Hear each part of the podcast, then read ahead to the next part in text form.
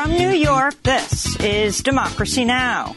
Desde Nueva York, esto es Democracy Now! Democracy Now! es un noticiero internacional de radio y televisión que se transmite desde Estados Unidos a través de Internet en democracynow.org. Welcome to Democracy Now!, democracynow.org. Bienvenidos a Democracy Now! en español democracynow.org barra es. El informativo de Guerra y Paz con Amy Goodman.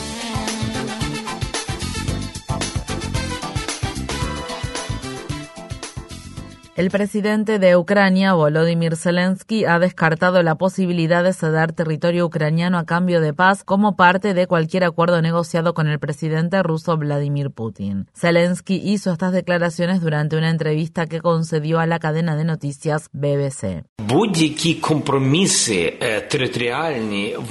Cualquier compromiso territorial nos debilitaría como Estado. No se trata del compromiso en sí ¿Por qué tendríamos miedo de eso? Tenemos millones de compromisos en la vida todos los días. La pregunta es ¿con quién? ¿Con Putin? No, porque no hay confianza.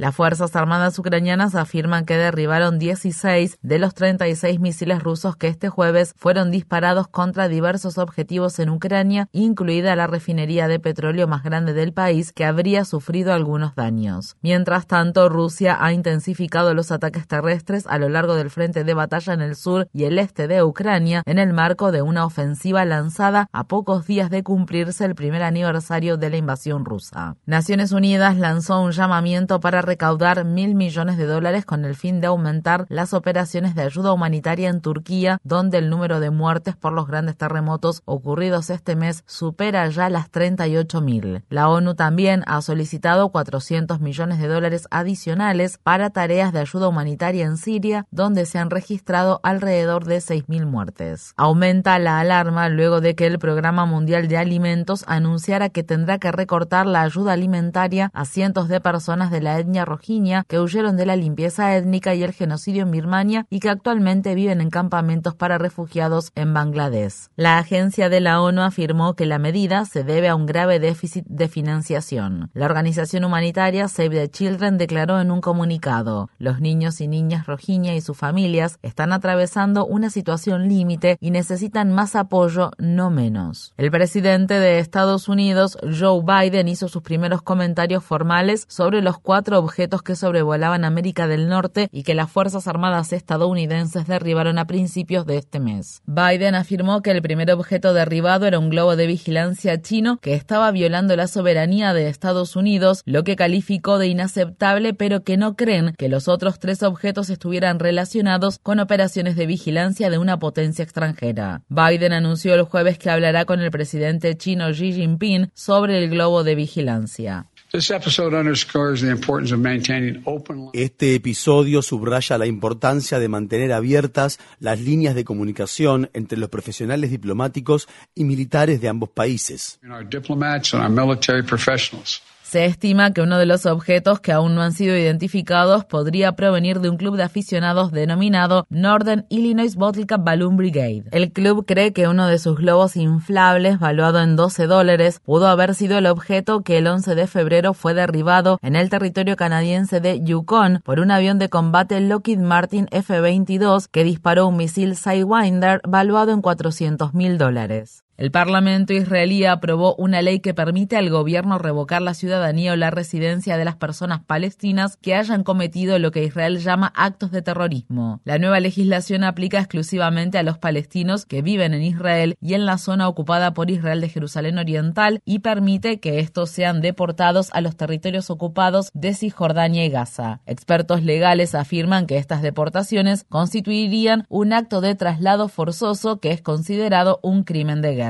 El Consejo de Seguridad de las Naciones Unidas votará la próxima semana sobre una resolución respaldada por Palestina que exige el cese inmediato de todas las actividades de asentamiento de Israel y condena la anexión ilegal de asentamientos y puestos fronterizos. Fuentes diplomáticas dijeron a la prensa que Estados Unidos intentará reemplazar la resolución con una declaración menos contundente. En Washington, el portavoz del Departamento de Estado de Estados Unidos, Vedant Patel, se negó a confirmar confirmar si Estados Unidos vetará la resolución. La introducción de esta resolución no ayuda a respaldar las condiciones que se necesitan para avanzar en las negociaciones para lograr la solución de dos estados.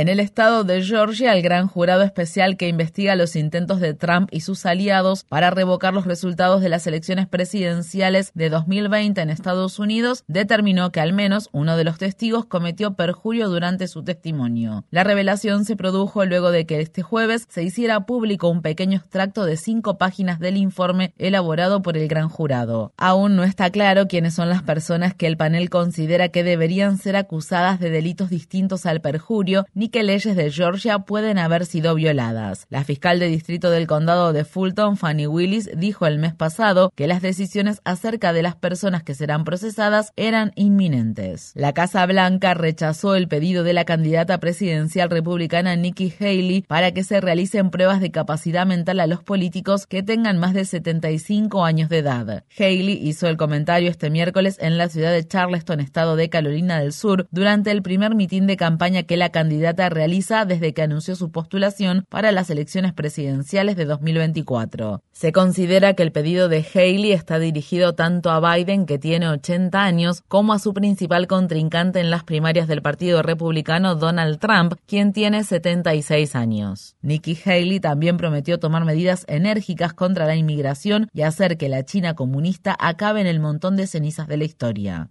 El senador estadounidense John Federman ingresó en el hospital Walter Reed con el fin de recibir tratamiento contra la depresión. Los senadores demócratas apoyaron la decisión de su colega y el líder de la mayoría demócrata en el Senado, Chuck Schumer, publicó en Twitter. Me alegra saber que el senador John Federman está recibiendo la ayuda que necesita y merece. Al igual que John, millones de estadounidenses luchan contra la depresión todos los días. El nuevo senador del estado de Pensilvania ha sufrido varios problemas de salud recientemente. La semana pasada fue hospitalizado brevemente después de sentirse mareado durante un retiro en el que participaron los demócratas del Senado. Federman fue elegido para ocupar un escaño en el Senado de Estados Unidos en las elecciones de mitad de mandato de noviembre, seis meses después de sufrir un derrame cerebral que puso en riesgo su vida. El líder del Partido Laborista del Reino Unido, Keir Starmer, prohibió al ex líder del partido, Jeremy Corbyn, presentarse a la reelección como candidato laborista para las elecciones parlamentarias. Corbyn calificó la medida como un ataque a la democracia. Corbyn ha sido miembro del Parlamento británico desde 1983 y actualmente se desempeña como diputado independiente. Visite nuestro sitio web democracynow.org/es para ver la entrevista que mantuvimos con el parlamentario Jeremy Corbyn y para conocer su opinión acerca de Keir Starmer. La ministra principal de Escocia, Nicola Sturgeon, anunció su dimisión. Sturgeon es la primera mujer en ocupar el cargo de ministra principal principal de Escocia, así como la primera mujer en dirigir el Partido Nacional Escocés.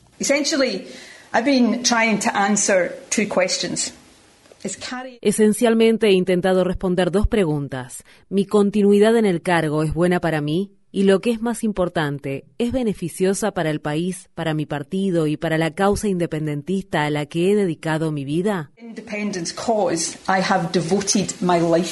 Sturgeon permanecerá en su cargo hasta que se designe un sucesor. La renuncia de Sturgeon se produce en medio de fuertes divisiones sobre la independencia de Escocia. En noviembre, la Corte Suprema del Reino Unido dictaminó que Escocia no puede celebrar otro referéndum sobre la independencia sin el permiso del gobierno británico. El gobierno del Reino Unido también vetó recientemente un proyecto de ley aprobado por el Parlamento de Escocia que hubiera facilitado el cambio legal de género. Sturgeon afirmó que el veto constituía un ataque frontal al Parlamento escocés. Más de 200 colaboradores del periódico The New York Times han publicado una carta abierta en la que critican la cobertura que el periódico ha hecho recientemente sobre noticias que involucran a personas transgénero, de género no binario y de género no conforme, especialmente en notas relativas a cuestiones médicas. La carta afirma que legisladores republicanos han citado la cobertura del periódico sobre estos temas para justificar la prohibición de la atención médica relacionada con la afirmación de género para la juventud trans. En respuesta, el jefe de redacción del The New York Times defendió el jueves la cobertura del periódico sobre temas relacionados con la comunidad transgénero y advirtió a los periodistas que las críticas públicas no serán toleradas. En Estados Unidos, un tren operado por la compañía ferroviaria Norfolk Southern descarriló este jueves en Van Buren, un municipio situado a unos 50 kilómetros al oeste de la ciudad de Detroit en el estado de Michigan. El descarrilamiento provocó el amontonamiento de más de 20 de los vagones y desató temores de una posible liberación de químicos tóxicos. Las autoridades locales informaron que uno de los vagones del tren contenía cloro líquido, un producto químico altamente corrosivo. La empresa Norfolk Southern declaró que no se había derramado ningún material peligroso. El accidente se produjo al tiempo que el director de la Agencia de Protección Ambiental de Estados Unidos, Michael Reagan, visitaba la localidad de East Palestine en el estado de Ohio para reunirse con los residentes afectados por el de un tren operado por Norfolk Southern ocurrido a principios de febrero. El tren transportaba cloruro de vinilo y otras sustancias químicas tóxicas y cancerígenas que fueron liberadas mediante una quema controlada que dejó una nube de químicos tóxicos en el aire. Visite democracynow.org para ver más información sobre este tema. El fabricante de automóviles Tesla ha retirado del mercado más de 360.000 vehículos eléctricos por los riesgos que plantea su software de conducción autónoma. Este retiro viene precedido de varios accidentes que han tenido una gran repercusión, incluido un choque múltiple de ocho automóviles ocurrido en el puente de la Bahía de San Francisco en noviembre pasado. El accidente ocurrió luego de que un Tesla Model S de conducción autónoma cambiara repentinamente de carril y frenara de manera abrupta. Nueve personas resultaron heridas en ese accidente, incluido un niño de dos años. El jueves, el senador demócrata Ed Markey publicó en Twitter que la empresa Tesla debería haber retirado del mercado esos vehículos hace mucho tiempo y agregó al respecto. Hemos estado advirtiendo sobre los graves fallos del software de Tesla y sobre la publicidad engañosa que la empresa ha llevado a cabo durante años. La Administración Nacional de Seguridad del Tráfico en las Carreteras debe continuar protegiendo a la población contra estos riesgos de seguridad y Tesla debe dejar de exagerar acerca de las capacidades de sus vehículos. Mientras tanto, trabajadores de una fábrica de Tesla en la ciudad de Buffalo, estado de Nueva York, presentaron una queja ante la Junta Nacional de Relaciones Laborales en la que afirman que la gerencia de Tesla despidió a más de 30 trabajadores esta semana después de que estos anunciaran su intención de formar lo que sería el primer sindicato de trabajadores de la compañía en Estados Unidos. El Senado Estatal de Nueva York rechazó al candidato que la gobernadora demócrata del estado, Kathy Hochul, eligió para ocupar el cargo judicial de mayor rango en el estado de Nueva York. Varios sindicatos y organizaciones en defensa de los derechos civiles, de los derechos de los inmigrantes y de los derechos reproductivos se habían opuesto a la candidatura de La Sal por sus anteriores fallos en contra del aborto y los derechos de los trabajadores. Infórmate bien. Visita nuestra página web democracynow.org/es Síguenos por las redes sociales de Facebook, Twitter, YouTube y SoundCloud por Democracy Now! es.